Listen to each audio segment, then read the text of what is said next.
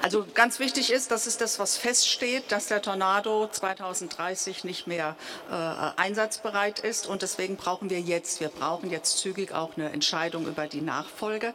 Ähm, ich habe mir vorgenommen, da äh, mich umfassend informieren zu lassen, denn das ist keine Entscheidung, die man mal übers Knie bricht und äh, in der ersten Woche äh, seine, seine Aufgabe dann auch äh, trifft. Ich kann Ihnen aber sagen, dass ich natürlich auch insbesondere eine Präferenz habe, ob wir eine europäische europäische Lösung äh, äh, anstreben können, ob das umsetzbar ist. Das ist in der Frage, äh, spielt für mich auch eine Rolle. Aber ich lasse mir alle Optionen vorlegen. Und deswegen ja, es muss zügig geschehen.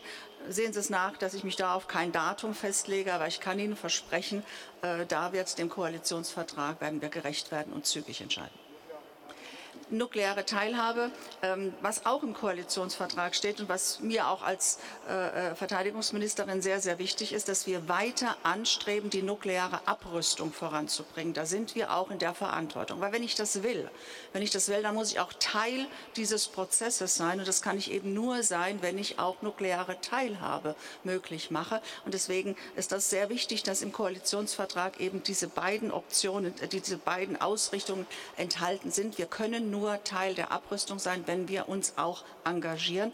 Und so werden wir auch diesen Koalitionsvertrag mit Leben erfüllen.